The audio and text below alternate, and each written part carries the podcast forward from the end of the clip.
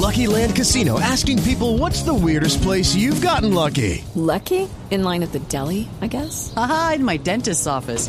More than once, actually. Do I have to say? Yes, you do. In the car before my kids' PTA meeting. Really? Yes. Excuse me, what's the weirdest place you've gotten lucky? I never win and tell. Well, there you have it. You can get lucky anywhere playing at LuckyLandSlots.com. Play for free right now. Are you feeling lucky? No purchase necessary. Void where prohibited by law. 18 plus. Terms and conditions apply. See website for details.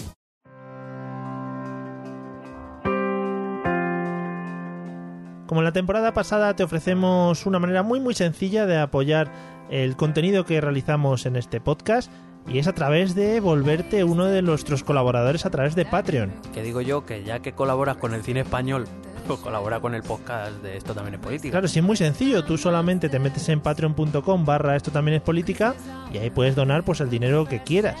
Eh, o sea, todo lo que dispongas no lo quieres dar, bienvenido es. Un eurillo, bienvenido es. Desde un euro a, en adelante todo lo que quieras. Te metes en la página, analizas nuestros objetivos, nuestras recompensas, pues ya te lo piensas. Pero piénsatelo para bien, o sea, la, la consecuencia final es que por favor ayúdanos. Patreon.com barra esto también es política. Entra ahí, lo miras, te lo piensas y nos dejas tu pequeño donativo para que podamos seguir creciendo con el podcast.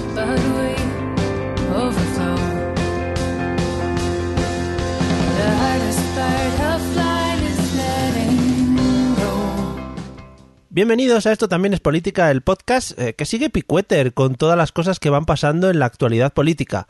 Mi nombre es Mario Girón. Y el mío, Miguel Rodríguez. Y hoy, en nuestro empeño de ponernos al día, nos preguntamos, ¿pero what happened? Acompáñanos, que empezamos.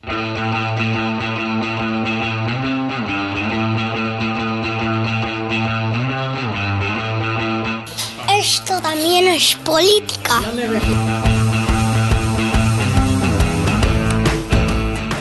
Hola amigos y amigas, bienvenidos seáis todos al episodio de, Esto también es política, el podcast que bueno, os trae como siempre a vuestros oídos las maravillas de la política, eh, ya no, solo, mm, perdón por el sonido ese, ya no solo española de nuestro país, como hablamos otro día, sino ya internacional, saliendo de las fronteras. Bueno, esto es una cosa espectacular. Eh, ¿Qué pasa, Miguel? ¿Cómo andas? ¿Cómo discurre tu vida por los cauces de la sapiencia? Hola, pues estoy entrando en crisis ya. Eh, ¿Sí? Oh, qué bien. Por, A ver. por el, por este jodido calor que ya... Ah, teníamos que tocar ese tema, sí, sí, sí. Sí, no, hombre, por favor, creo que es la noticia, es la noticia estrella. Sí, sí, sí. Esto, o sea, eh, también eh, seguramente si escuchásemos tres o cuatro podcasts hacia atrás, estaríamos diciendo que estamos hasta los cojones del, del frío. No, no me oirás a mí decir eso. No, no, eso, o sea, no, ro- rotundamente no, me niego a que dejes una imagen mía diciendo, quejándome del frío, No. cuando yo soy, cuando yo soy pro frío a muerte. Eh, sí, sí, yo te he visto además en manifestaciones, ¿no? Ahí vestido de cubito de hielo. Hombre, yo ahí y el, y el muñeco y Olaf, el muñeco de, Oh, de, oh. de Frozen. Mm, Madre mía, porque, joder, estamos tocando como los temas eh, punteros en nuestras vidas, ¿no? Para ti el frío, para mí la película Frozen. ¿Qué más Los puede referentes. haber? Sí, sí, ¿qué más puede haber bueno a, a partir de ahora? Mm, Pues a partir de ahora nada, ya Claro. hasta octubre, noviembre, nada. Claro, igual el episodio ya va hacia abajo a partir de aquí, ¿sabes? Bueno, quiero, lo que pasa es que sí quiero que los oyentes tengan en cuenta el esfuerzo titánico que estamos haciendo. ah, que a estas horas de la noche, espérate, voy a, voy a aprovechar, voy a mirar el móvil un momento. Sí, hombre, por favor. Solo para, para testar la temperatura. Estamos a las once y cuarto de la noche Mm, y hacen todavía 25, hace todavía 25 grados. sí, eso. Y nosotros, a ver, somos gente de clase media alta que no podemos acceder a aires acondicionados buenos. No, no, ni malos tampoco. Eso gasta mucho. Hombre, o sea, hay que cuidar el planeta. Claro, efectivamente. Eso es también otra de las cosas. Madre mía, estamos quedando por todo lo alto. Hombre, Como siempre, si al final esto es nuestro y, y hacemos lo que nos da un poquito la gana con ello. Que antes de nada, antes de ponernos al lío, eh, vamos a pegar un saludo a toda la gente que nos está escribiendo a través de iVoox o redes sociales y tal, que muy agradecidos por el apoyo y muy agradecidos por el feedback. eh, que los que nos hacéis preguntas y eso iremos respondiendo poco a poco a ellas. Es que estamos unas semanas un poco convulsas, ya no solo en la política española, nacional e internacional, sino en nuestras propias vidas, con V. sí, sí eh, yo, yo por mi parte podría quejarme de la ley de educación. Que, que no, que me, me está jodiendo la vida. Menos mal que ya acabó pronto. Y por favor, que nadie diga delante de mí o en redes sociales o en lugares donde yo tenga acceso que eh, los profesores tenemos muchas vacaciones. Por favor, que nadie lo diga. O sea, no es un buen año Que para sus- decirlo. Que, sus- Gracias. que sus mato. Madre mía. Que, que sus llevo al tribunal de la Haya. Bueno, si ahora por cualquier cosica, ¿eh? Ya tiramos. Nosotros además que tenemos el conocimiento de a qué tribunal podemos acceder, ¿no? Correcto. Bueno, yo igual tendría que revisarme el episodio. Vamos al lío. Venga. Eh, si te parece bien, empezamos con, con Cataluña. Joder. Que, que llevamos mucho tiempo sin hablar de Cataluña. Maravilloso. Creo que. ¿No crees que se está diluyendo un poco el tema? Y de vez en cuando, todas las semanas sacan como hay una noticia en plan ahí, ¿eh? que seguimos aquí. Igual es mi impresión. Yo es que ya no me atrevo a decir nada porque dices eso y la gente se ofende. Ah, vale. Yo lo que sí creo es que hay un intento claro por parte del nuevo gobierno de, de- sí, de, de eso, ¿no? Decir, eh, eh, que sigo aquí, eh. No Sí. penséis que, que me he ido. Claro, el problema, bueno, ahora, ahora lo tratamos. El problema es que una de sus grandes eh, excusas o, o llámalo como quieras, pues se ha acabado. Es que Mariano Rajoy ya no está en la Moncloa. Claro. Eso quizá les ha trastocado un poco los planes. Que también, por si no lo sabe la gente, Mariano Rajoy ha vuelto a su puesto de registrado de la propiedad en Santa Pola. Está allí pues, viviendo unos días magníficos. ¿Cómo lo ha planeado, eh? Para irse ahí en verano a la playita, eh. Es un buen sitio además para andar monger, que eso siempre viene muy bien. Em, ¿Por algo en concreto esa zona? No sé, por- no sé, es que me- quería decir andar monger y no sabía cómo meterlo. Ah, vale, vale. No, Sí, entonces he dicho, bueno, yo creo que por allí se podrá andar monger. Por eso, algún campeonato o algo. Ah, sí, joder, estaría guapo los Juegos Olímpicos de andar monger. Pues oye, tenemos ahí profesionales. Bien. Efectivamente. En fin. Bueno, recordar que, bueno, eh, la semana pasada iniciamos este repaso a todo lo Eh. que pasó durante ese mes en el que no Obvio. grabamos, no pudimos grabar.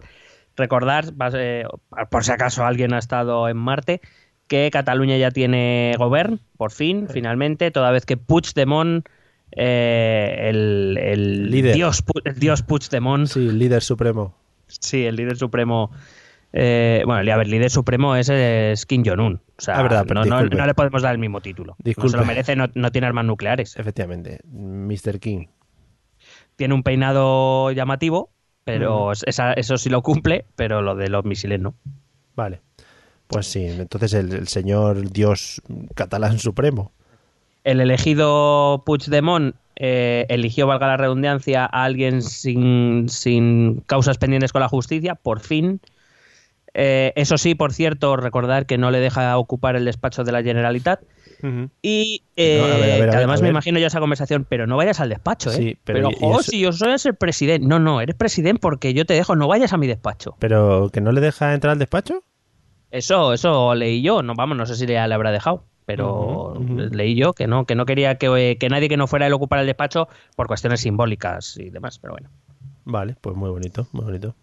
Bueno, una vez fue elegido Torra, recordemos que Torra intentó hacer consillers del, del gobierno a, a dos presos, a dos eh, políticos que están presos y a dos que están fuera de nuestras fronteras, eh, insistiendo un poquito, ¿no? Dándola un poquito la turra con este tema, La torra.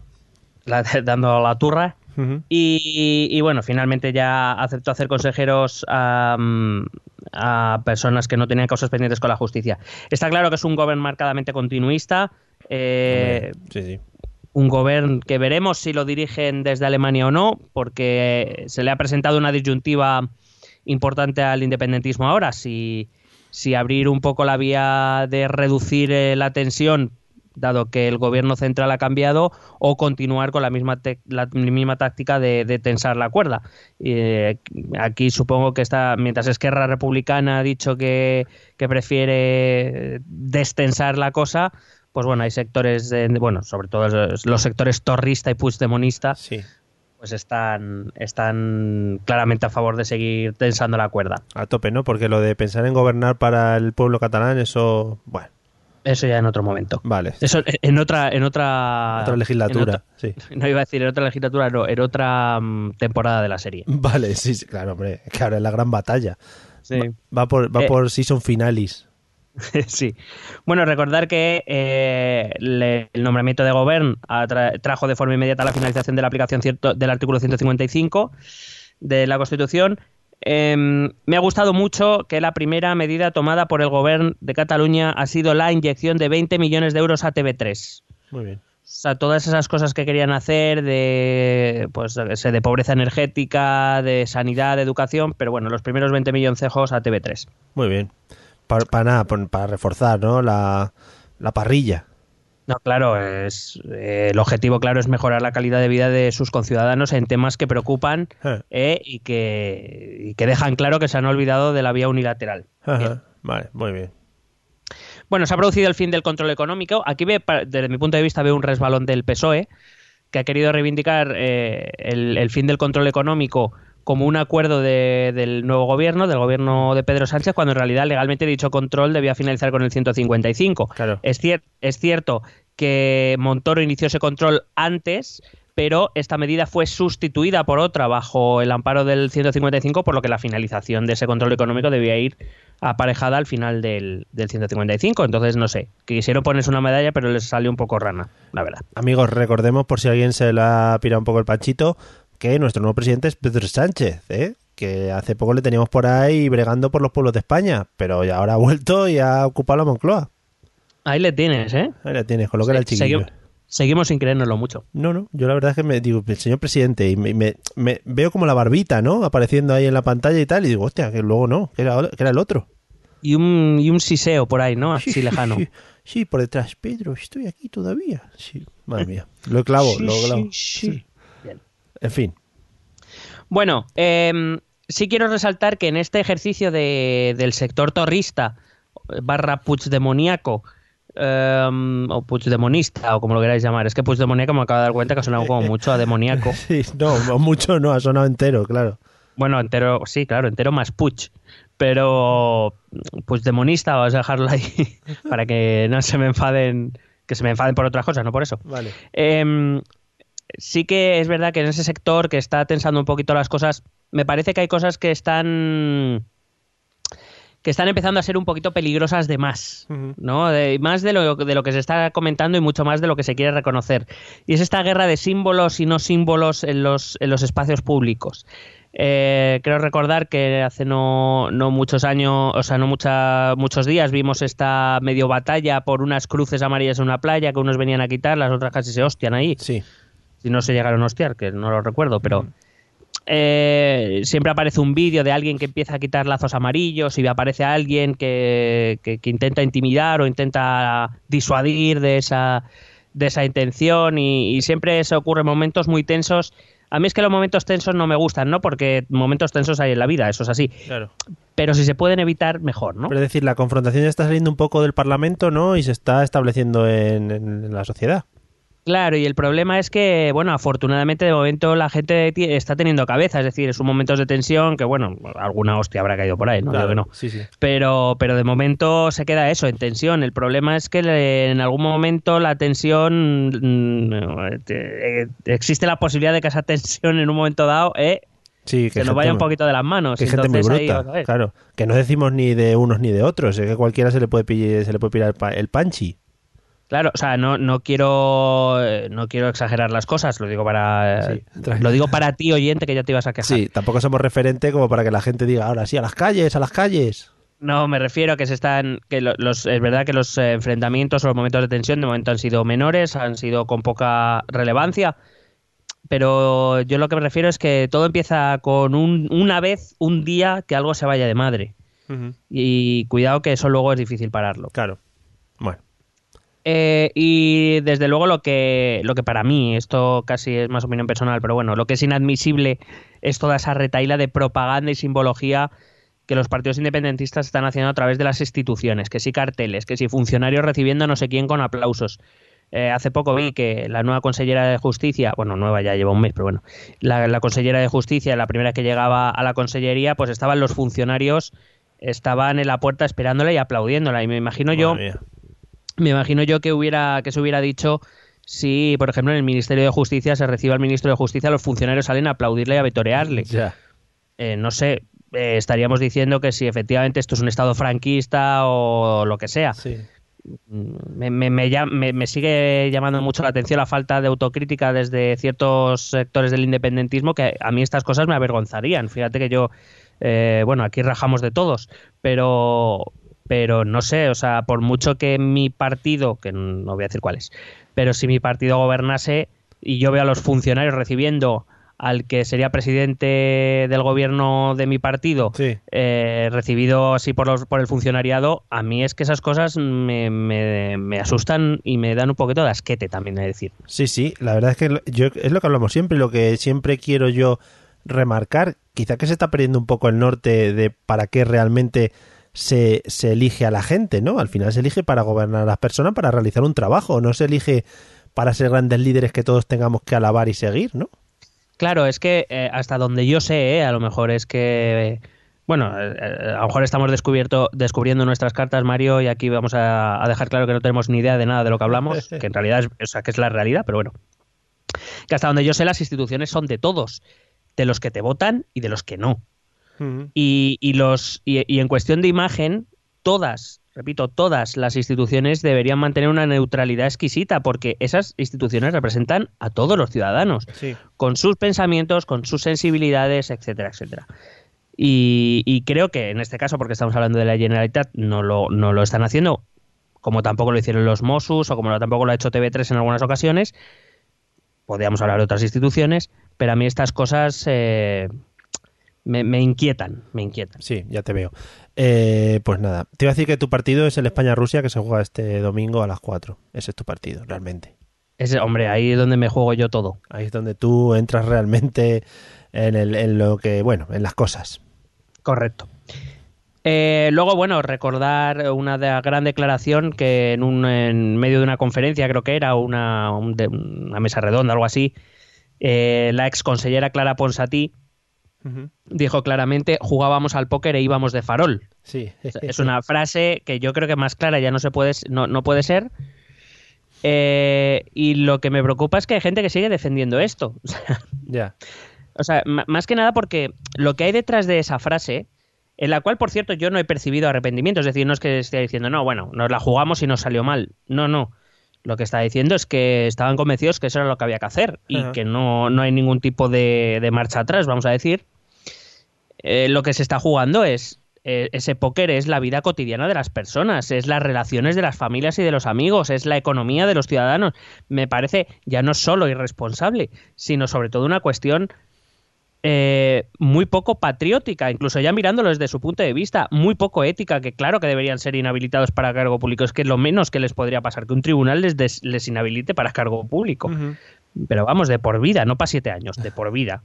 Sí, sí, o sea, pero- alguien se están jugando muchas más cosas que, que, una simple, que un simple farol en un juego de cartas. Sí, es que es un poco ir jugar con el voto de la gente. Y, y luego lo que comentabas antes, eh, que mucha gente sigue apoyando esto, o no está viendo la realidad, o está obcecada, o no, no entiendo muy bien el asunto. Mira, aquí tú y yo nos hemos hecho una pregunta Mm. varias, varias veces, tanto aquí en el podcast como fuera del podcast. Reality. Y, y quiero, y quiero plantear aquí la misma cuestión para ver si por lo menos alguien puede, puede verse un poco reflejado. Hmm. ¿Cuántas veces eh, nos hemos preguntado tú y yo, y, muchas veces eh, los independentistas se preguntan por qué hay tantos españoles que siguen votando al PP? Sí, Bueno, pues que responda antes por qué hay tantos catalanes que siguen votando a quienes fueron de farol, prometieron la independencia sin costes, etcétera, sabiendo que no iban a conseguir nada, se jugaron sus relaciones familiares y sociales, eh, la libertad de eso que, que ellos consideran que es su país, sabiendo que no iban a conseguir nada. ¿Por qué les siguen votando? Cuando me contesten a esa pregunta, a lo mejor encontrarán la misma respuesta para esos tantos españoles que durante años han estado votando un partido con casos y casos de corrupción acumulándose en sus puertas. corruptos, efectivamente. Claro. Bueno, eh, recordar, por ejemplo, una gran fase de Torra en su discurso de investidura. Vivimos una crisis humanitaria. Mario, nos estamos Sí, muriendo sí. de hambre y no lo sabemos. Sí, sí, están los pobres. Que también eso a- a- te tiene que hacer sentir un poco mal, ¿no? Luego viendo lo que está pasando con, con los barcos en el estrecho, el Mediterráneo, todo este tipo de cosas, o viendo otros países, rollo Siria, todo esto que ya hemos hablado aquí. Pero, ¿cómo puedes decir esas frases? Bueno, pues está claro que no, porque es una tesis que sigue defendiendo. Ya. O sea que no, digo yo que mucha vergüenza le dará. Ya, ya. No, no, sí, yo ya me he dado cuenta que hay gente que que tienen unos pensamientos súper radicales y que los pueden defender sin ninguna vergüenza ante cualquier tribunal social o tribunal judicial o lo que sea. Sí, sí. Sí, y luego hablaremos de lo que ha pasado justamente esta noche en Washington. Oh, yeah. al, al hilo de eso. Eh, recordar que la primera iniciativa legislativa que se tomó en el Parlamento, ya una vez investido el gobierno, fue reformar o empezar la reforma del reglamento para investir a Puigdemont a distancia. O sea, veo que, que volvemos a más de lo mismo que esa voluntad de negociación y de no sé qué y de, y de cambio de ruta y de lo que tú quieras se ha quedado. Recordar también que hubo un hubo una, una censura o se evitó de alguna manera que se hiciera un acto sobre Cervantes a la Universidad de Barcelona, porque el acto está organizado por Sociedad Civil Catalana, que es una organización autonomista o españolista o unionista, llámala como quieras, Sí. pero que me hace plantearme otra vez la, la pregunta de siempre, ¿no? Es libertad de expresión para quién? Ya. Aparte que era sobre Cervantes. Sí, que tampoco. hmm. Que a lo mejor es que Cervantes, Cervantes- ahora mismo tiene la culpa de algo, no sé. Pues que Cervantes situó al Quijote en la Mancha, por ejemplo. Ahí lo tienes, españolista. No, hombre, claro. No, no, muy Eh, mal. eh, no, no, sí, tienes toda la razón. Em, y los molinos a los que atacó eran catalanes, seguro. Hombre, por supuesto, tenían la estelada colgando. Eh, bueno, eh, tuve la oportunidad de, de recibir aquí en Madrid, a- espero que, que no se enfaden, no voy a decir nombres, así no hay problemas. Eh, no, pero tuve la, tuve la fortuna de recibir aquí en Madrid a dos amigos eh, catalanes, no, no independentistas, pero tampoco muy españolistas, o sea, dejémoslo ahí. Medianistas. Sí, eh, equidistantes de estos que... Vale, paralelos. Sí. Bueno, y no. bueno, eh, eh, él, él era una pareja, él no era la primera vez que visitaba Madrid, porque tiene un hermano viviendo aquí en Getafe, pero ella sí era la primera vez que visitaba Madrid. Y me decía, como sorprendida, que la gente era muy maja aquí en Madrid. Me pregunto yo si es que realmente les llegan a hacer creer que aquí nos comemos a los catalanes o algo. sí. Además me, no- me decían sorprendido, ¿no? Pero si es que entre ellos hablan catalán, como me parece perfectamente Claro, lógico. Normal, sí, sí. Y, y de- y entonces aquí, estando en Madrid, entre ellos hablan catalán, evidentemente. Y me decía, es que nadie me mira mal por hablar catalán. Digo, ¿pero qué te crees? bueno, pero, claro. pero si no, si bastante... tene- La reflexión que me llevaba era, pero si es que aquí todos tenemos nuestra vida, tenemos nuestros problemas, bastante tenemos con lo que tenemos. Claro. Como para ir poniendo, aparte aquí en Madrid, ¿cuántos idiomas nos escucharán? Ya ves. Yo que paso En por fin. Plaza España todas las mañanas, more mía, la que hay liado. Claro, eh, allí o, por, o pasas por Sol o por Buah. Callao. Es Buah. una locura. Y por eso digo que, no sé, que, me- que, que- que venga gente de, de Cataluña aquí y se sorprenda de estas cosas, pues me llama mucho la atención. Y desde luego sí que me expresaban su sensación de exclusión, ¿eh? su sensación de que allí es como si no existieran, hacen como que no existieran.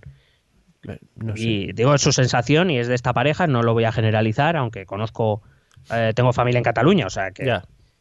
eh, no, no es que, vamos a ver, no, con- cono- no conozco a un porcentaje significativo de la población catalana, simplemente quiero decir que, que esa sensación sí que, la, sí que existe y que creo que se debería tener en cuenta. No, no, se Luego- está, no se está, perdona, en la Rambla haciendo una encuesta, ¿no? De lo que opinan la gente. No, no. Vale, No, no, no, no, porque no tengo el dinero ni el tiempo y Vale. probablemente ni las ganas tampoco. efectivamente. Eh, te he traído, por supuesto, para ir acabando con Cataluña, eh, el bonita. tema de la marca registrada Pig de Mon. Oh, maravilloso. Vamos. Maravilloso. Es que la gente ya es para echarla de comer aparte. De verdad. Era, era además para venta de ibéricos y pues Demo creo que ha denunciado, no sé si al final le han quitado la marca o no. Sí, pero di- dijo el tío que era como una coincidencia, ¿no? O algo así. Hombre, y el, y, y el pelinado del cerdo también. Madre mía. Sí, sí, el peinado del cerdo, la cara, el de Mont, ¿no? Mm, Hola. Sí. Pero bueno, eh, a mí me ha parecido gracioso. Sé que al señor Puigdemont no, pero a mí sí me ha parecido gracioso. Que en fin. Bueno, que también una cosa que dice, bueno, pues yo qué sé. Es que yo siempre, igual es mi forma de ser, pero yo creo que si llegase a estos ámbitos políticos, que seguramente llegue en un par de años, si lo ha hecho Maxim Huerta, eh, seguramente me tomase las cosas de otra manera, ¿no? En plan, un poco riéndome un poco del asunto y tal. Oye, pues Puigdemont, pues mira, pues muy bien. No, no sé. En fin. Yo me pregunto si, si en vez de eh, productos ibéricos o, o, yo qué sé, jamones de Huelva, Sí. hu- hubiese sido, yo qué sé, pernil del Hospitalet de Llobregat, Sí, pues a lo mejor no se hubiera molestado tanto. sí, pernils de Mon. Bueno, es que eso no Per- tiene gracia, claro. No, Pi- Pierdemont igual. Sí, lo Ah, vale, igual. Igual. Sí, sí, igual hubiera Sí, dicho... Es, es international. Sí, hubiera dicho, mira aquí nuestro gran líder en una imagen de Fuet, por ejemplo. Qué homenaje, me- qué homenaje. qué homenaje, sí, sí. Fin. Bueno, eh, te traía ya lo- muy rápido lo del Smithsonian que ha pasado esta noche en Washington. Recuerdo que es un es una, un festival cultural que se celebra en, en Estados Unidos, donde eh, bueno este año han sido invitadas Armenia y Cataluña, Ole. Digamos, para llevar aquí allí sus muestras culturales, para dar un poco a conocer su, su cultura. Y a ese acto acudieron el presidente eh, Joaquín Torra y, eh, y el embajador español en, en Estados Unidos, en Washington, que es eh, Pedro Morenés, que fue ministro de Defensa con, con Mariano Rajoy Sí, y sí. que ahora es embajador allí. Y bueno, pues eh, Kim, dio su discurso, un discurso típico de eh, presos políticos, etcétera. Bueno, lo que ya nos conocemos, no me voy a detener más. Eh, a lo que este respondió, eh, Pedro Moreno le, respondió con un discurso, por decirlo de algún modo, eh, planteando eh, las mentiras o, o la- o las, los falsos las falsas cosas que había dicho Torra. Torra se sintió muy ofendido y se fue de- del discurso, se levantó y se fue Oh. en muestra de protesta. Muy bien, muy bien. Y entonces eh, te he traído simplemente cuatro cositas. La primera, eh, un momento del discurso de Torra donde eh, apela a la otra cultura invitada, que es la de Armenia. Armenia, que es un país que sufrió un genocidio donde murió muchísima gente Mm. por razones étnicas. Sí. Don- y en un parecido. momento dado el señor Torra se le ocurrió compararse con Armenia. Ole, claro que sí, señor. Por, por eso te digo, antes me dices, ¿no, ¿no le da un poco así de cosa luego decir, joder, mira lo que he dicho, vivimos una crisis humanitaria? Pues no, si es que se está comparando con un pueblo que ha sufrido un genocidio. Sí, sí. Entonces, pues, ¿qué quieres? La segunda es que el discurso de Morenés, que he tenido oportunidad de leer, porque había una periodista de La Vanguardia, Beatriz Navarro, que por cierto la recomiendo, seguidla en Twitter, Un es una magnífica periodista, eh, estaba presente en el acto, eh, ha publicado una, una bueno, se ha publicado una transcripción del discurso de Morenés que ella ha confirmado como, como correcto que a mí me parece un discurso perfecto, además es muy respetuoso con, con, eh, la cultura catalana, o sea, quiero decir, no, nada, nada ofensivo, simplemente pues ha dejado claras un par de cosas respecto sobre todo al, al tema de los presos. Eh, me da un poquito miedo que los cuando Torra se levantó y se fue, se fueron con él un montón de gente y lo que hicieron nada más salir eh, fue ponerse juntos a cantar El Segador. Madre mía. Y sin- sinceramente, a mí es que estas cosas me dan un poco miedo. La gente, y sobre todo los independentistas, dirán, qué tonterías. A mí es que estos que se juntan a cantar himnitos y uy, uy, mira qué guay somos, Ajá. mm, es que no me gustan. Es que, mm, eh, a- afortunadamente creo, he estudiado una carrera en la que cuando dan, se dan estas cosas, es que no está nada bueno por pasar. Sí, no es la primera vez que pasa, ¿no? En la historia mundial. No, no, la- la- generalmente las banderas y los himnos no siempre, pero eh, sobre todo el siglo XIX para aquí, cuando la gente se dedica a cantar sus himnos así como muy y se de- sobre todo, por ejemplo, se dedica a mirar quién no lo canta y estas cosas mm, a mí me huelen raro. Ya. Cada, uno que se lo tome como quiera. Vale. Y por último, él dijo, eh, el señor Torra dijo que se había salido porque le habían llamado mentiroso, que en el momento, desde luego, en el discurso eh, no, no se pronuncia tal palabra, por lo menos por el que yo he leído, y porque eh, sintió que se le faltaba el respeto. Yo lo que no sé es como él, que puede decir lo que le da la gana eh, y tiene libertad de expresión para hacerlo, porque no se aguanta cuando el señor Morenés, el señor embajador español, hace lo propio. Volvemos a la primera pregunta, libertad de expresión, ¿para quién? Volvemos a lo mismo. Y por último, para acabar, ahora sí te lo prometo, una última, es solo una pregunta que lanzo para que nuestros oyentes respondan si os respondan a sí mismos o a nosotros por los medios de contacto que luego pondremos. Eh, yo me pregunto muchas veces a raíz de todo esto si los, eh, somos conscientes todos de eh, los sentimientos de o que se sienten ofendidos muchos independentistas catalanes por lo que se dice aquí y allá, por lo que decía el gobierno de España, por lo que dicen no sé quién, por lo que dicen no sé cuántos. Yo lo que me pregunto es si alguna vez ellos se paran a pensar que lo que ellos dicen y hacen también ofende a mucha gente dentro de la propia Cataluña y fuera de, la, de Cataluña. Yo no sé si ellos tienen más derecho a sentirse ofendidos que los demás cuando ellos hacen cosas como mínimo, si no más, eh, tan, tan ofensivas como, como, de, como de lo que ellos se quejan. Ya. Y ya está, esta era mi reflexión. Bueno, pues ahí queda la pregunta. Yo est- estaba, perdona, estaba escribiendo un email a Evox ya para que nos vayan abriendo los comentarios, para que vayan entrando a capón, ¿vale? Pa- Vale. para que vayan entrando sin filtro todos los comentarios que van a caer a partir de esta media hora de, de episodio. Vale. ¿Qué, qué, qué tema tocamos después? Bueno, vamos a la reunión del G7. Venga, hostia, vamos para allá. Madre mía, qué rico esa reunión, ¿eh? Sí, sí, estuvo fenomenal. Puede Recuerdo que... Dime, dime. ¿Puede ser que se hablara más antes de la reunión que de la propia reunión? Eh, incluso se habló más después. Una vez Trump ya se había ido, quiero decir. Muy bien. Eh, bueno, hay que recordar, el G7 es un- es- lo componen Alemania, Canadá, Estados Unidos, Francia, Italia, Japón y Reino Unido. Eh, y también está representada la Unión Europea. Hay que recordar que en 1998 este G7 se amplió a G8 con la incorporación de Rusia, pero que Rusia fue sancionada a raíz de los acontecimientos de Ucrania, aunque hay que decir que Trump y el nuevo gobierno italiano son partidarios de que se deje a Rusia volver a- al G8, cosa que de momento no ha ocurrido. Entonces ha sido una reunión bastante tensa en medio de varias cuestiones polémicas de origen principalmente estadounidense que te la resumo muy rápido. Lo primero, la guerra comercial. Eh, Trump sigue defendiendo desde hace tiempo que su país siempre pierde los intercambios comerciales con China y con México, pero que eh, también lo hace con sus países aliados y amigos, como por ejemplo todos los países de la Unión Europea o con Canadá. Es por eso que Trump decidió, ha decidido empezar una guerra comercial que ha instaurado tasas aduaneras a productos estratégicos como el acero y el aluminio.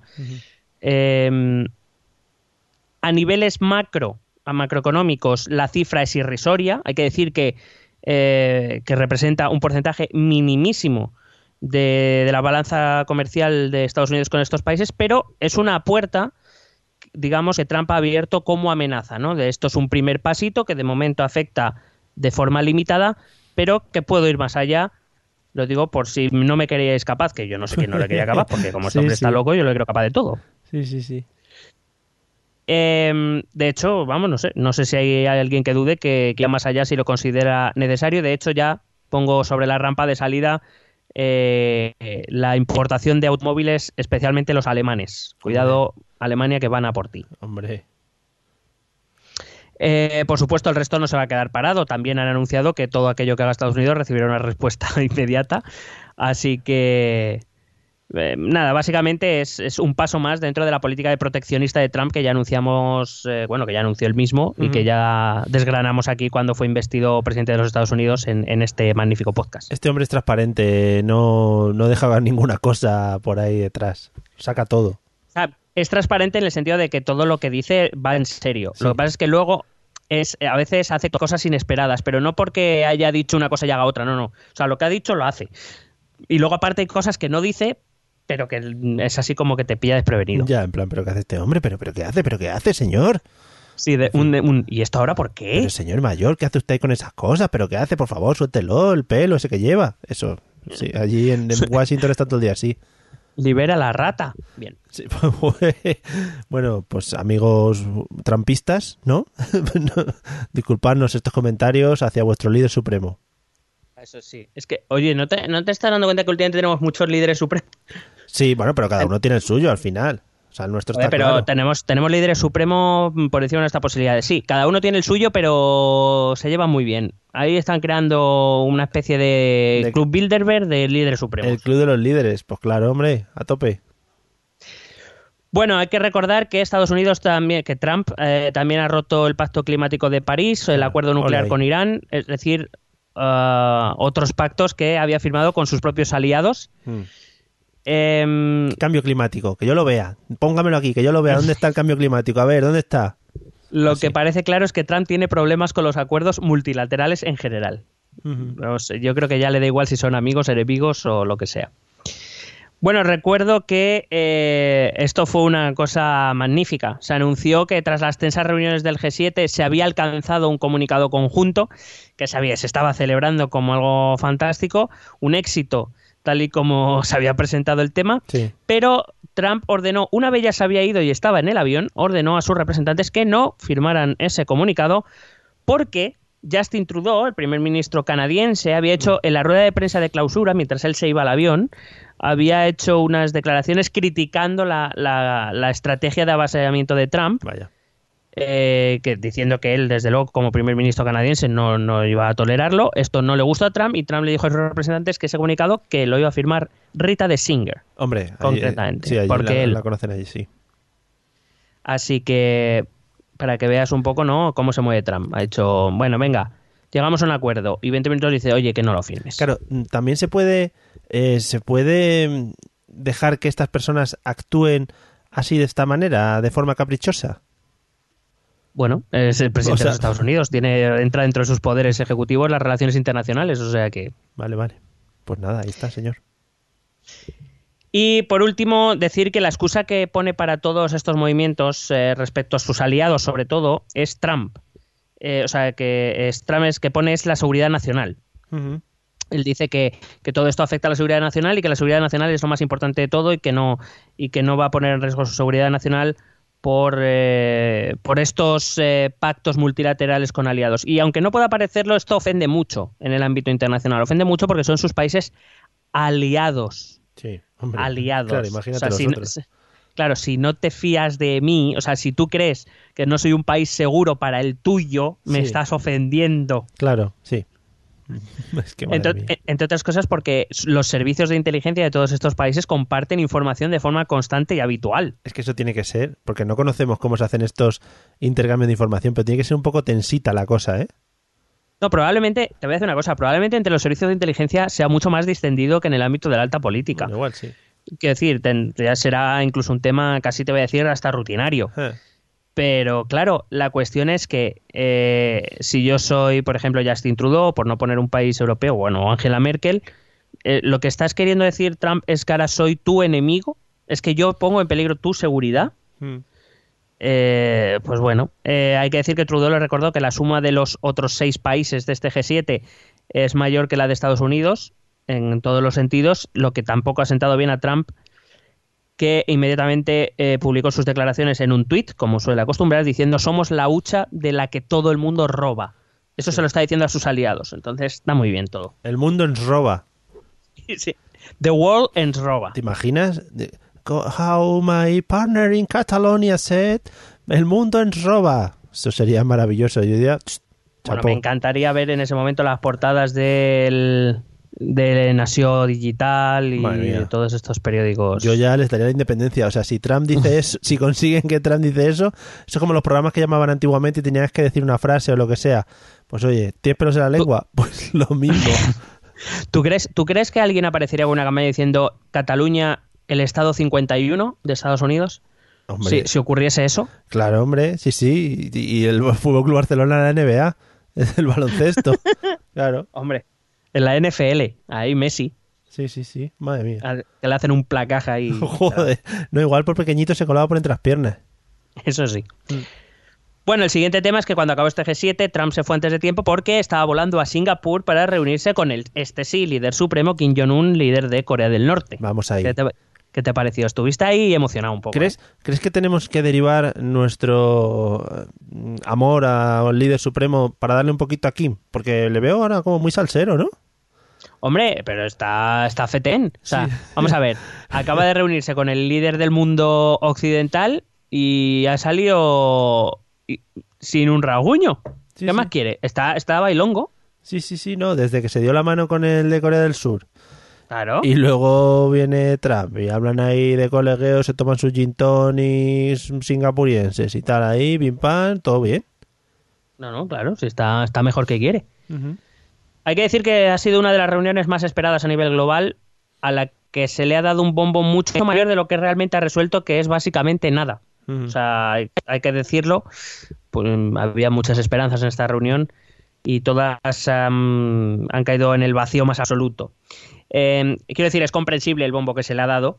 Era la primera vez que los líderes de Corea del Norte y de Estados Unidos se reunían, pero hay que ser consciente que de esa reunión salen más buenas palabras y más eh, publicidad que, que cosas concretas. Me llamó la atención una cosa, y es que, eh, además que he oído hablar muy poco de este tema, yo no sé si tú lo has oído o lo has leído en algún lado, y es que Estados Unidos eh, preparó un vídeo para enseñarle a Kim Jong-un eh, en el inicio de la reunión. No sé si No, lo has visto. No, no. No, no. Pues te, te lo recomiendo muy fuerte. Pero es tipo vídeo PowerPoint de estos de... No, no, no, no, no. Es un tipo vídeo como el tráiler de una peli. oh, yeah. Eh, yo sí lo he visto, he tenido la oportunidad de verlo. Eh, he leído, leí en un medio estadounidense que había sido un vídeo supervisado por el propio Trump y me lo creo. Me lo creo, tota- pero to- todo me lo creo. Madre. Bueno, es, es un típico vídeo de esto de, de música muy tensa, con imágenes muy impactantes, con frases del rollo. eh, empieza con una. que tengo aquí una puntada que es: hay 7 mil millones de personas y solo unas pocas dejarán un impacto duradero, y solo esos pocos tomarán decisiones que renueven su patria y cambiar el curso de la historia. Joder, macho. Este, como muy americanada, ¿sabes? Sí, sí, sí, sí. Eh, había otra frase que era: dos hombres, dos líderes, un destino. Cuidado este tema. Madre mía, qué bonito, joder. Y el final decía, presentamos al presidente Donald Trump y al presidente Kim Jong-un en una reunión para rehacer la historia, para brillar en el sol. Un momento, una decisión. El futuro está por escribir. Pero, o sea, era un vídeo oficial. Es que... Que sí, que sí, que sí que lo puedes, te lo voy a mandar. Vale. O sea, si no lo has favor. visto, te lo voy a mandar. O sea, me parece muy heavy esto. Joder, madre mía. Ya te digo, lo próximo yo creo que pueden ser eso, presentaciones de PowerPoint o cadenas de estas No, de no. correo. No, no, no, no, pero que está, que está como súper bien producido. O sea, este tipo, seguro que tú has visto algo, yo no sé si era Aquarius o Coca-Cola, un anuncio de estos que pasan como imágenes muy impactantes y te van dando un mensaje así como súper importante y trascendental de fondo. Este Sí. es ese rollo, con Sí. una música muy épica. Bueno, un anuncio famoso, bueno, la música no es muy épica. Un anuncio muy famoso es el de, el de Apple, el de Think, bueno, uno que sacó Steve Jobs, pues poniéndose imágenes de la gente que había cambiado el mundo, diciendo que la compañía Apple era eso, para cambiar el mundo, para los soñadores, para no sé qué. Pues sí, muy americano todo. Sí, sí, o sea, te lo voy a mandar porque... O sea, que de- la producción está como muy, muy bien hecho, eso, muy americana. O sea, cuando piensas en vídeo americano de estos, es, es, es que es ese. Maravilloso, producido por Quentin Tarantino. Sí. Bueno, eh, como digo, como eh, hay otros dos detalles que me gusta destacar, se publicaron fotos de Trump llevando a Kim Jong-un a ver su limusina presidencial, que En no plan- entiendo mucho, pero debía ser un hammer de la hostia. Esto es lo que usamos en el capitalismo. Sí, eh, y eh, leí que comúnmente esa limusina, que la verdad es que es un coche grande de la hostia y parece que eso no lo tumbas ni con tres bombas de TNT, Claro. se le llama la bestia. The Beast. Bueno, pues está muy bien porque eh, Trump lleva a Kim Jong-un a, a ver la bestia, le abre la puerta de atrás, Kim Jong-un mete la cabeza, mira y le suda la polla y se va. O sea, me, pa- me pareció un momento magnífico. Como diciendo, pues muy bien, la tienes muy grande. ¿Tú crees, ¿Tú crees que el Kim Jong-un no se está enterando de las cosas? Yo creo que Kim Jong-un estaba diciendo que me den de comer, tengo hambre. Sí, sí, piensa en esas cosas, en, yo que sé, que le compre unos círculos rojos, ¿no? Al bajar al día, eh, Claro. que tiene que comprar manzanas cuando vaya a ver a su familia, cosas de esas, sí, sí. Sí, que tiene que tiene que, condenar a su primo por Claro, algo que haya hecho. Bien. Por ejemplo, Cosas, cosas de líderes supremos, Mario, que tú y yo jamás llegaremos a entender. hombre, bueno, quizá algún día, yo que sé, Con el tiempo. con el tiempo, sí. Bueno, recordar otra de las grandes imágenes de este momento, que es la CNN, Dennis Rodman llorando Madre mía. por la emoción. Yo- Me, me- me pareció también otro momento magnífico. Dennis Rodman, referente también para, de- para todo, o sea, para todo, a nivel deportista, a nivel persona, a nivel tatuajes, a nivel pelos, yo para mí, referente a tope. Sí, vamos a ver, una, una persona que su mote deportivo era el gusano, pues ahí lo llevas. Ay, madre mía. Bueno, al final de esta reunión se, se produjo una declaración conjunta. En esta declaración conjunta, el compromiso, voy a intentar explicarlo porque hay gente que se ha venido muy arriba con esto y yo la verdad es que he leído el, comunicado, pues me he quedado, es lo que te he dicho antes, ni frío ni calor, es que no, no hay nada, no hay mucho que decir, pero bueno, vamos a intentar explicarlo por si acaso. El compromiso eh, por parte de Corea del Norte es de desnuclearización, lo que pasa eh, y el de Estados Unidos es de retirar las fuerzas militares eh, de la península de Corea. Otro punto de conflicto con sus aliados, por cierto, especialmente con Japón, que ve que como Estados Unidos se vaya de la zona, se queda solica. Pero bueno, vamos a ver, vamos a ser serios. Es un documento sin sustancia ninguna. O sea, eh, en Estados Unidos han sido muy críticos, por cierto, con Donald Trump por no conseguir garantías, fechas, eh, ni siquiera, aunque sea una muestra eh, la entrega de una parte del, del arsenal actual. Hay que decir que a día de hoy se calcula que eh, Corea del Norte podría tener entre 5 y 10 cabezas nucleares ya. Y eh, Donald Trump no le exigió nada. Pero no le exigió nada, quiero decir, ni, ni límite de tiempo, ni fechas, ni garantías, ni nada. No le, no le, no le exigió nada. Em, de hecho, muchos han criticado, hay una expresión del, del documento que dice trabajar hacia la desnuclearización, Mm. que viene a ser un... Lo vamos viendo. Estaría, estaría guay que, que Kim Jong-un hubiera dicho, bueno, como vamos a empezar a desnuclearizarnos, tal, te traigo aquí una cabeza nuclear, te la quiero entregar a ti en mano, aquí la tienes, tómala, Aquí tiene- Este es el botón que la activa. tuya es, mía no, venga. Y se la tira desde lejos, ahí va. En fin. Además, en el documento, la otra expresión que aparece es, eh, se habla de la desnuclearización de la península, lo que no es un desarme unilateral, porque condiciona también a Corea del Sur y a las fuerzas estadounidenses que allí residen. Sí. O sea que, mm, desde luego, por eso te digo que está, tiene que estar muy contento Kim Jong-un, porque ha salido pues muy bien parado, Sí, la verdad. Pues nada, sí. Tam- tampoco se le ha obligado a buscar un acuerdo de paz entre las Coreas, que hay que recordar que Corea del Sur y Corea del Norte oficialmente están en guerra, porque lo que hay es un armisticio que se firmó en el año 1953, un armisticio es un parón en, eh, en el conflicto armado para, se supone, negociar una, una paz, digamos que es un alto en fuego, pero no es el fin de un conflicto. Sí. Es decir, eh, están bajo la, la capa de un armisticio, pero oficialmente los dos países siguen en guerra. Así que mm, el que sale reforzado aquí es Kim Jong-un, Donald Trump, yo no sé, muy bien ha caído, más, más allá de, de dar el espectáculo y llevar ese pedazo vídeo, porque otra cosa. ¿Se sabe si el coreano va a hacer gira de verano por pequeños teatros o estadios? ¿Si va a salir por Europa o algo? Eh, no, no creo. No, este hombre no. no. Como, como mucho saldrá a China y a, y a países colegas, no saldrá más. Vale. Bueno, eh, ¿cómo va de tiempo, Mario? Bien, ya, es- ¿cuánto tienes? ¿Cuánto quieres? A ver, quedan dos temas que son Italia y el Brexit. Entonces he dicho, si vamos un poco apurados, pues dejamos Italia para un capítulo propio porque hay mucho Vale. que hablar de Italia. Pues sí, entonces sí. Y nos centramos en lo... Hablamos un poquito del Brexit. Vale. Que también jardín máximo. Por eso, te, Sí, iba, te iba a comentar, sí, te iba a comentar. eh, cuando, que yo creo que va a ser inminente, hablemos del tema del PP. eh, ¿Podemos también decirles jardín máximo? La verdad es que se está preparando lo bueno, sí. Vale, vale. Venga. sí. Es por ir, es por ya planificándome el- el- los, los, los títulos. Venga. Pues están, están las hiedras así ya, subiendo por las paredes. Sí, sí. Se están peleando por los despachos de Génova. O sea que maravilloso. Bueno, bueno. Se están peleando por el sistema de votación, por qué afiliados pueden votar y cuáles no, por- porque Además, es por van a si el votar número de todos, afiliados sí, que sí, decían- ¡fua! ¿Qué qué? Todos los afiliados van a votar, ¿eh? está a tope de afiliados. Ya, eh, que si que si ahora resulta que los que decían que tenían más de 800.000 afiliados, al final es que no van a ser tantos, que si los censos estaban falseados, bueno, bueno, bueno, bueno, bueno. Ojito a la, a la, a la escombrera que se está montando ahí, Eso, Jardín Máximo 2. en el otro lado del río. The Other Side, sí, sí. La otra acera. Bueno, en fin. También un guiño al, al Día del Orgullo que soy. Eh, venga, hasta luego. Feliz orgullo. Brexit, vamos a ver qué ha pasado.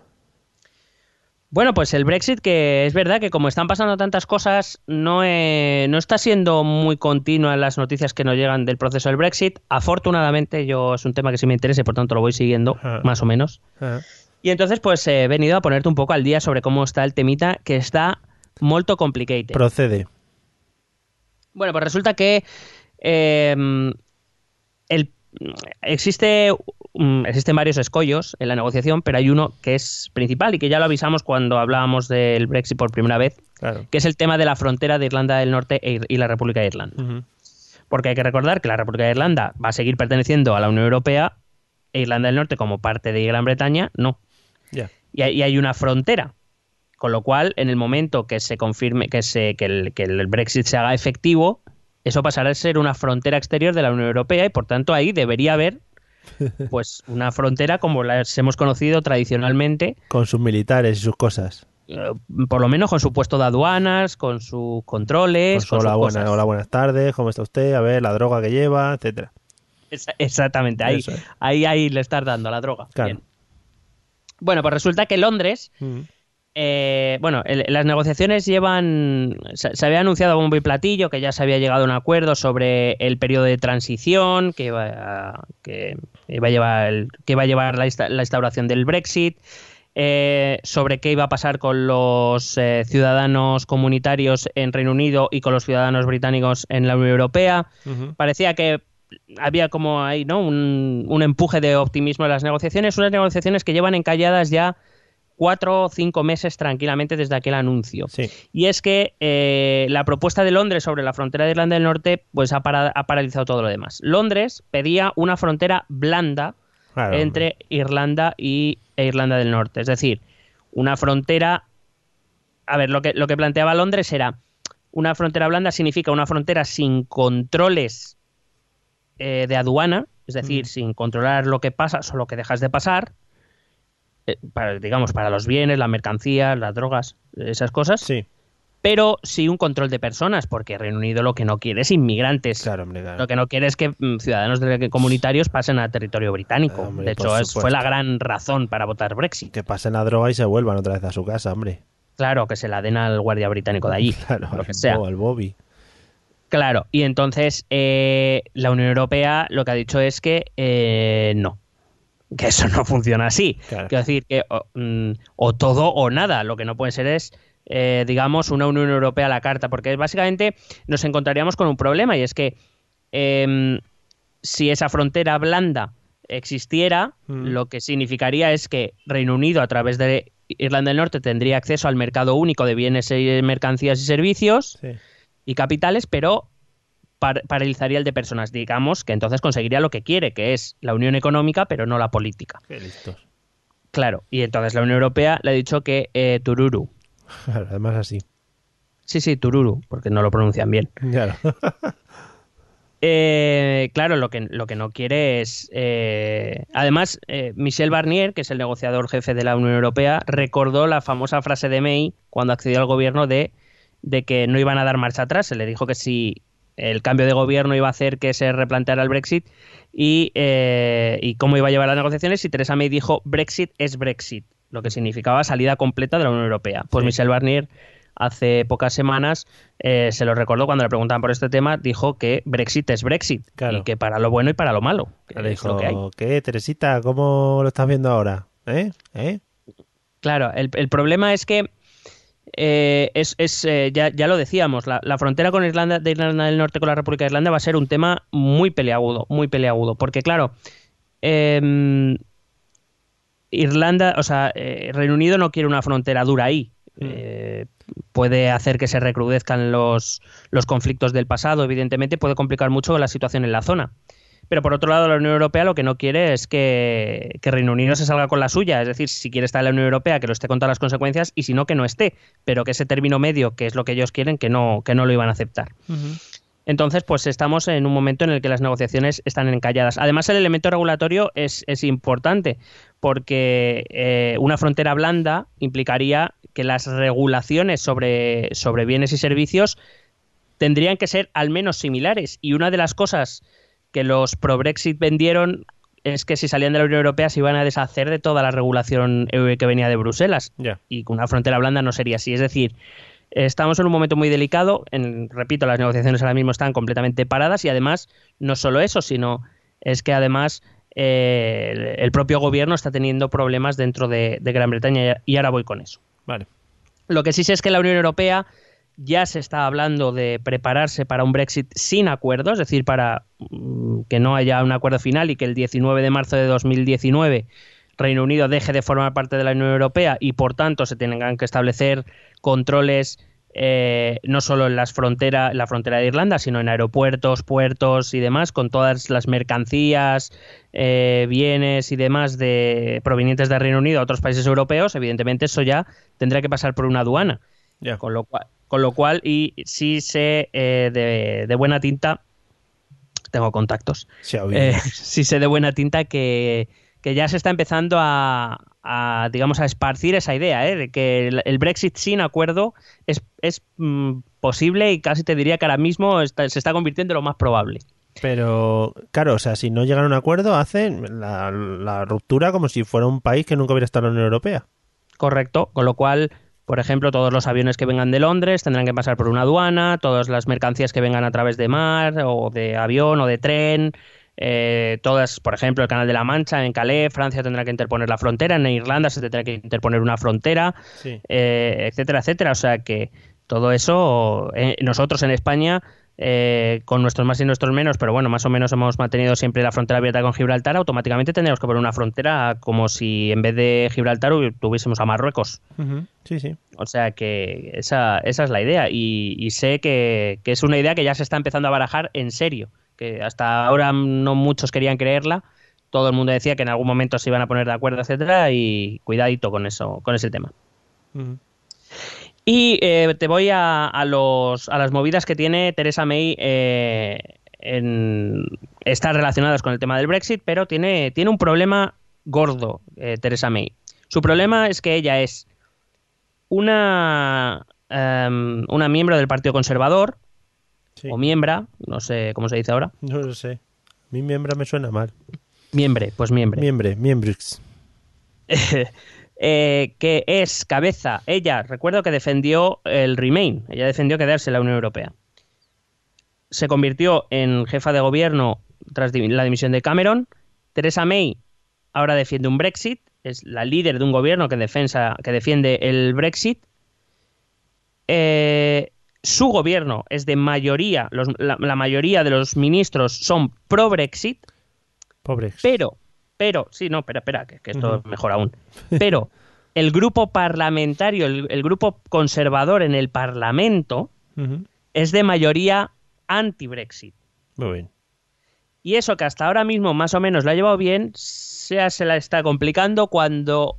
Porque la gente se empieza a poner nerviosa porque ve que no hay avances en las negociaciones. Claro. De hecho, hace una semana, o hace un par de semanas, eh, tuvo ahí un match ball que ha medio salvado, medio no, y que te voy a contar porque me parece interesante. Eh, resulta que eh, se está tramitando la ley de salida de Reino Unido de, de la Unión Europea, Ah. una ley que tiene que aprobarse para poder hacer efectivo en la legalidad interna eh, la salida de la Unión Europea. Y en, en la Cámara de los Lores se presentaron 15 enmiendas, entre ellas una que decía, era del Partido Laborista, que decía que si eh, cuando se consiguiera un acuerdo, Teresa May lo presentaba ante el Parlamento y el Parlamento eh, lo votaba en contra, automáticamente quien se hacía con las riendas de la negociación era el Parlamento. Es decir, le quitaba el control de la negociación al, gobierno, porque Teresa May lo que había ofrecido era que si el acuerdo que el gobierno llevaba al Parlamento no era eh, aceptado por el Parlamento, automáticamente significaba que Reino Unido salía de la Unión Europea sin acuerdo posible. ¿Vale? Lo que decía el Parlamento, esta enmienda que proponían era si, eh, si tú vienes con un acuerdo, si el gobierno viene con un acuerdo, el Parlamento no está de acuerdo, automáticamente quien va a llevar las negociaciones va a ser el Parlamento. Es decir, el gobierno actuará de intermediario, en todo caso, pero siempre bajo las órdenes del Parlamento. Claro, y eso era quitarle el poder a Teresa May Sí. básicamente. Y eh, en esta enmienda, un grupo de, de- de parlamentarios de su, de comunes de su grupo parlamentario, de los conservadores, estaba dispuesto a votarla a favor para hacer que el Parlamento tuviera el control de la negociación del Brexit. Ole, qué bien, ¿no? Claro, Theresa May tuvo que negociar con esos rebeldes, vamos a llamarlos así, Sí. de su propio grupo parlamentario una solución de, de compromiso para no perder esa para, para que esa enmienda no llegara a, a- a buen puerto. Y la solución fue que Teresa May tuvo que garantizar a estos diputados a estos eh, comunes eh, un punto medio. Em, lo que les dijo Teresa May a estos parlamentarios fue que si Teresa May llega con un acuerdo con la Unión Europea y el Parlamento vota no, el gobierno descarta la salida sin acuerdo y volverá a negociar con Bruselas. Es decir, que, que- que no está que no va a aceptar irse sin un acuerdo como en un primer momento decía. Teresa May defendía esta posición porque ella dice que si la amenaza de irse sin acuerdo, eh, su posición negociadora es débil. Ujú. Ella, ella cree que la- su salida de, de la Unión Europea sin ningún acuerdo es mala para el Reino Unido, pero que también es para la Unión Europea y que por tanto esa amenaza haría que la Unión Europea cediese o, digamos, estuviese más abierta a un, a un acuerdo. Cosa que yo no sé en qué mundo vive Teresa May, pero bueno, vale. Ya. ¿Cómo, eh, una pregunta, ¿cómo es, o en este momento, eh, es, es de impactante para Europa la salida de Gran Bretaña, de Reino Unido? perdón? Bueno, a ver, se, eh, en- se está yendo la segunda economía de, de la Unión Europea, es eh, después de Alemania. Es decir, eh, evidentemente es un impacto que todavía no se ha medido, que de momento la Unión Europea no está sufriendo mucho, aunque sí Reino Unido. Hace poco leí que su PIB ahora mismo está eh, como cuatro o cinco puntos por debajo de lo que sería sin el proceso del Brexit. Eh, evidentemente su moneda se ha visto afectada. Es, lo que pasa es que bueno, hasta que no se firme el hasta que no se sepa cómo se va a ir y que yo creo que muchos todavía no tienen muy claro que se vaya a ir. Eh, pero bueno, hasta que no ocurra, hasta que no se sepa el acuerdo de más, no se va, no se va a calibrar bien. Ya, pero en yo- cualquier caso, en cualquier caso, no hay que olvidar que es la segunda economía de, de la Unión Europea actualmente y que claro, a la Unión Europea se vería afectada, estaría perdiendo 80 millones de, de potenciales consumidores, vamos a llamarlo Sí. así, a los que a los que hasta ahora mismo se les vendían productos donde la gente iba a trabajar, eh, digamos que, que ofrecían riqueza a otras economías sin pagar aduanas, que al fin y al cabo es, es lo, lo que se busca dentro de una unión económica y monetaria. Sí, sí. Bueno, pues esto, como digo, Teresa May se comprometió a que en el caso de que el Parlamento votara no, eh, volvería a negociar con Bruselas, pero siempre teniendo ella la iniciativa y la, eh, digamos, eh, y la- eh, las riendas de la negociación y no dejándolas al Parlamento. Pero como ves, la situación de May no es nada fácil ni siquiera dentro de su propio partido. Ya. Tiene también ahí, ahí topillos dentro. Sí, bueno, en realidad eh, tampoco es que sean topillos, quiero decir. Sí, sí, que no, no van a escondidas. Claro, claro, es que cuando Cameron convocó el referéndum, es que buena parte del Partido Conservador, tradicionalmente se ha dicho que el Partido Conservador se dividió en dos, los pro-Brexit y los, eh, y los pro-Remain. Y esos, hay muchos pro-Remain que precisamente ganan elecciones. Recuerdo que las elecciones al Parlamento británico son en circunscripciones unipersonales, es decir, circunscripciones donde se vota un candidato y el que gana es el que va a representar esa circunscripción. Ajá. Y hay muchos que ganaron precisamente por ser pro-Remain Sí. y son del Partido Conservador. Entonces, claro, eso, eso ya Teresa May ya lo sabía. Lo que pasa es que yo creo que, que era, confiaba mucho más en sus dotes de negociación o, o creía que las negociaciones iban a ser más sencillas de lo que han sido. Repito, no sé en qué mundo viven, pero bueno. Ya. Creo, creo que Teresa May ha calibrado muy mal eh, cómo iban a marchar estas negociaciones. Y ahora, pues esos diputados, esos parlamentarios, pues están diciendo que, que hasta aquí, que, que ellos no van a apoyar ciegamente a un gobierno que además ni siquiera está de- defendiendo lo que ellos creen. Eso es una de las cosas buenas que tiene el parlamentarismo británico, que muy al contrario de lo que se cree, eh, a veces sí que ocurren estas cosas, que parlamentarios de- o con- representantes de una circunscripción ponen por delante su circunscripción antes que su partido Ya. que, que no que pase tanto como la gente se cree. La gente se cree que esto es muy habitual, no. O sea, vamos a ver, lo normal es que los conservadores voten igual siempre. Pero sí que es verdad que más de una vez pues ocurren estas cosas. Bueno, voy a acabarte con dos datos Dos datos. que me, han- que me han parecido curiosos. Lo primero es que el Ministerio del Interior de, Reino Unido ya ha publicado eh, que los europeos que lleven más de cinco años viviendo en, en eh, Reino Unido hasta el 30 de junio de 2021, que es la fecha de finalización de ese periodo de transición que te he dicho antes, si quieren quedarse deberán pagar 73 euros, el equivalente a 73 euros. Con eso ya podrán quedarse. Joder. Pero que es como algo simbólico. Bueno, no sé si simbólico o no, o una tasa o no sé, la verdad es que no, no tengo muy, no he entendido muy bien por qué 73 euros y no 50 o 100 o no sé, no, no he entendido mucho, pero bueno. Intentaré averiguarlo y te lo traeré para el próximo programa. Y me ha llamado la atención, eh, hay un tabloide, una revista, un magazine eh, británico se llama New Statesman que dirige eh, un periodista llamado Jason Cowley, que el otro día decía que un diplomático británico le había dicho la siguiente frase. Se necesitarán 10 años para dejar la Unión Europea, otros 10 para reconocer nuestro error y otros 10 para reingresar a la Unión Europea. O sea, fíjate cómo están los ánimos allí en Reino Unido. Muy bien. Y esto es lo que te he traído hoy. Oye, Ya lo pues- que le vamos a dejar a Italia para que tenga su capitulillo propio. Joder, por favor, por favor, que también es eh, mega jardín. Eh, qué guay, ¿no? Además, todo esto se irá dilatando con el tiempo y se irá modificando cosas y iremos viendo, sobre todo lo del Brexit. eh, es una cosa que, que tiene una fecha límite, o sea que vamos a ver sí o sí en una fecha concreta qué es lo que va a pasar.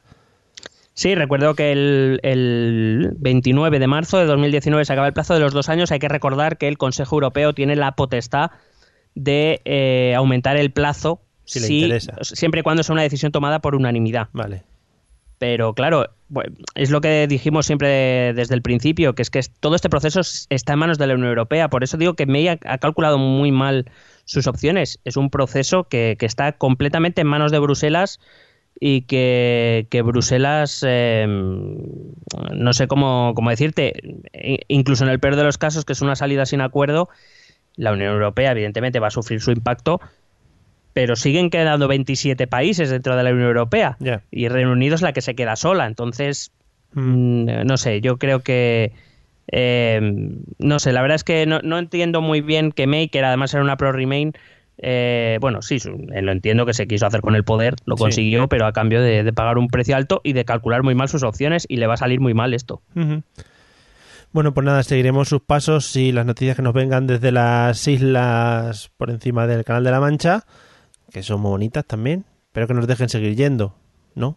Pa- pa- pa- Bueno, pa- podamos por- por- mandar- Sí, Por, enci- por encima del Canal de la Mancha y por debajo de Islandia, que la por Islandia no tiene culpa. es verdad, es verdad. Disculpe, di- por favor, los pro-irlandeses. Y las eh, Islas Feroe. Es verdad, disculpe, las Islas Feroe y los pro... Bueno, la gente de por ahí, ¿vale? No pongáis comentarios eh, malos en iVoox.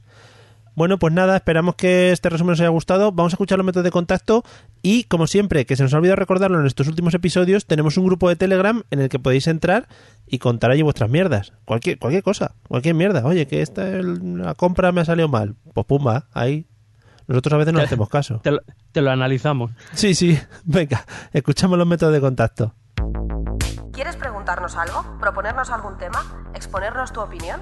Ponte en contacto con nosotros. Es muy fácil. Envíanos un correo electrónico a esta dirección. Esto también es política arroba gmail.com. También puedes escribirnos en nuestra página de Facebook. Esto también es política. O en nuestra cuenta de Twitter arroba etepolítica. O si lo prefieres, visita nuestro blog. Esto también es política.wordpress.com. Recuerda que puedes suscribirte a nuestro canal de YouTube. Y si quieres charlar con nosotros directamente, únete a nuestro grupo de Telegram. Busca el enlace en nuestras redes sociales. Porque tú también formas parte de Esto también es política. Bueno, pues maravillosos métodos de contacto cada día están como mejor, ¿no? Son como el vino, van mejorando. Sí, es que ese, ese sonido, esa voz de, de nuestra amiga Silvia, es que te deja pozo ahí, ¿eh? Creo que esta, esta afirmación, además del vino, ya la he hecho en otro episodio, porque me ha venido un déjà vu así en la cabeza muy heavy. ¿Nos estamos quedando sin recursos, Mario? No, hombre, no, eso never, jamás. eh. Si no podemos decir palabras tontas, ¿ves? Como esas, o hablar a lo chiquito, Jamare. siempre entra. Sí, sí. En fin. Es lo, es lo que quiero yo, que tengo hambre. Mm, Pues nada, oye, yo te voy a dejar ir en breve. Eh, ¿Qué te parecen los porteros del Mundial? ¿Cómo lo estás viendo? Bueno, eh, si quieres que haga un análisis, te puedo decir que todavía no he visto a ningún portero. No- Efectivamente. ¿Cómo- He visto, he visto gente que estaba en la portería. ¿Has visto a- por- a- porteros, bueno. porteros, eh, Cuidado, Neuer. eh, ayer salió un poquito de la portería también. No sé si lo viste.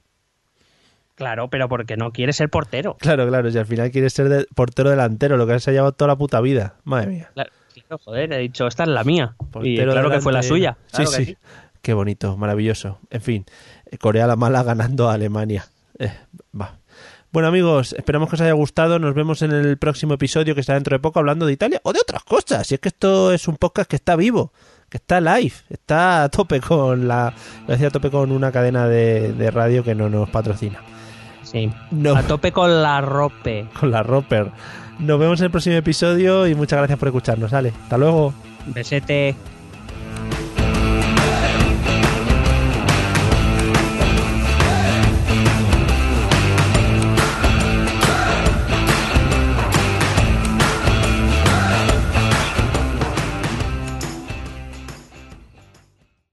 With the Lucky Land slots, you can get lucky just about anywhere. This is your captain speaking. Uh, we've got clear runway and the weather's fine, but we're just going to circle up here a while and uh, get lucky. No, no, nothing like that. It's just these cash prizes add up quick. So I suggest you sit back, keep your tray table upright, and start getting lucky. Play for free at LuckyLandSlots.com. Are you feeling lucky? No purchase necessary. Void where prohibited by law. 18 plus terms and conditions apply. See website for details.